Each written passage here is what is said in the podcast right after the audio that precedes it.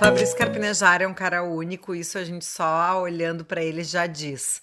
Mas o mais legal de tudo é que ele é um cara que ele sabe muitas vezes tocar em pontos que a gente não tá acostumado, né?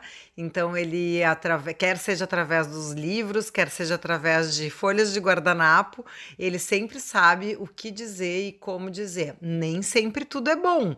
Muitas vezes ele dá reais que não são fáceis de entender e nem de escutar. Mas isso é a coisa mais legal, porque realmente, quando balança, é, a gente vai parar para analisar, né? Então, esse livro, Para Onde Vai o Amor, tem uma série de crônicas sobre desamor e sobre falta de amor também. Eu que faz parte da vida, né? Então aqui nesse podcast hoje eu vou ler uma dessas dessas crônicas, uma dessas desses textos que tem muito a ver com a nossa situação, né? A situação de quarentena aí e o título é A falta do que fazer. Então o podcast de hoje nas palavras do Carpinejar. A felicidade não dura muito tempo. Talvez uma manhã, uma tarde, uma noite, dois dias é mais intensidade do que duração. Se você não tira o riso do rosto, é plástica ou está fingindo. Esconde a melancolia e se esforça para disfarçar. Felicidade não é obsessão. Felicidade é se contentar com o que não deu certo também. É a impossibilidade da frustração. É o antônimo da culpa. Uma criança entende mais de felicidade porque não a entende. O adulto, ao desejar ser feliz, já perde metade da felicidade e a outra metade a saudade rouba. Felicidade é estar sensível, disponível, atento a qualquer distração. É uma predisposição a mudar de planos. É uma vida que não depende de um objetivo para ser plena. É combinar um cinema, declinar e ficar satisfeito por estar com a mulher no sofá. É desistir de uma festa e se orgulhar de um jantar caseiro. É marcar o alarme e dormir de conchinha mais 20 minutinhos. Felicidade é preguiça, não tem a ver com trabalho. É se divertir de forma inédita com o que já realizou centenas de vezes. É se contentar com pouco, quase nada, é querer somente o que já se tem. É absolutamente sem motivo, sem planejamento. A felicidade é a falta do que fazer bem feita. Não é pensar naquilo que não conseguimos, é agradecer o que redescobrimos.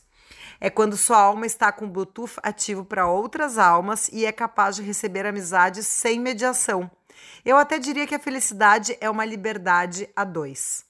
Não se revela na emanação larga dos lábios e na sanfona dos dentes. Quando o riso é redondo, perfeito, completo, é um riso falso, riso para enganar, riso de proteção, riso para afastar intimidade.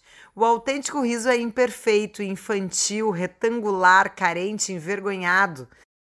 Pede o complemento de um abraço ou de um beijo. Aliás, a gente ri mais com os olhos do que com a boca. Já a gente chora mais com a boca do que com os olhos. Quem é feliz tem um brilho macio nas pupilas, há uma luminosidade no olhar que chama portas e janelas. Quem é triste não cansa de rir e procura piada em tudo.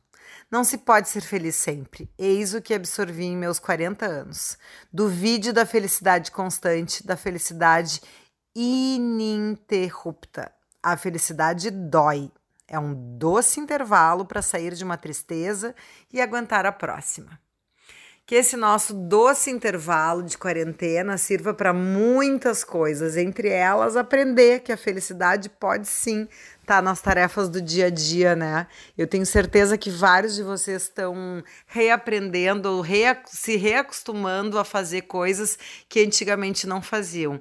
Eu, por exemplo, tenho um ritual que antigamente era como se fosse um problema e agora eu vejo como um rito de passagem.